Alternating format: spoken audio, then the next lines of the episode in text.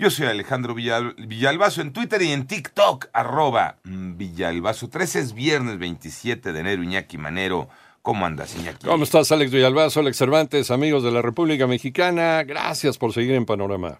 La Universidad Nacional Autónoma de México informó el 26 de enero de 2023 que convocó a Yasmín Esquivel Moza, actual ministra de la Suprema Corte de Justicia de la Nación, para que presente sus alegatos en torno al caso de plagio de su tesis de licenciatura.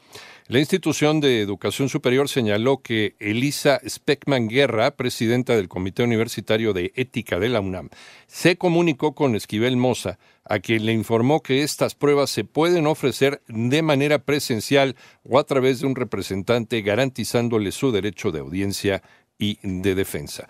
En el panorama nacional, en Cancún, Quintana Roo, un hombre arrojó ácido a la cara de una mujer, quien fue trasladada al hospital con heridas graves. De acuerdo con testigos, se trató de un joven identificado como Josmar N., de 24 años de edad, quien fue puesto a disposición del Ministerio Público por el delito de tentativa de feminicidio.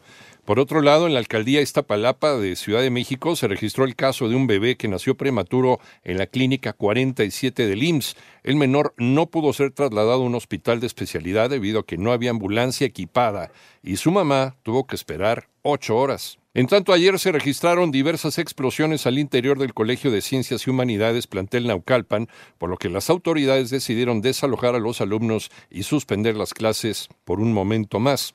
Finalmente, de acuerdo con testimonios, todo se trató de petardos, los cuales fueron lanzados por grupos de porros.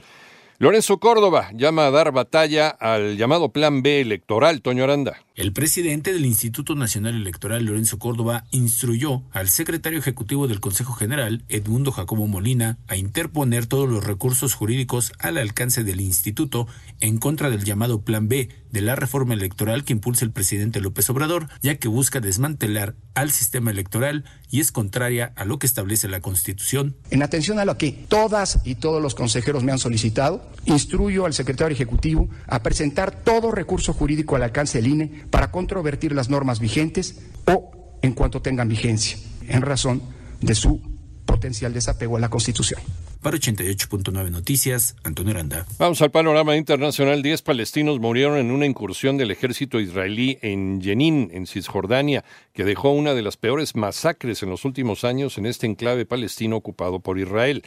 Las Fuerzas Armadas de Perú llegaron al departamento de Puno, fronterizo con Bolivia y epicentro de las protestas antigubernamentales para abrir el paso de las carreteras y acabar con los bloqueos en esa región. En tanto, el gobierno de Nicaragua restringió el ingreso al país por parte de turistas de cámaras fotográficas y de video, así como lentes, luces y accesorios para grabación de imágenes y sonido, según una circular de aduanas.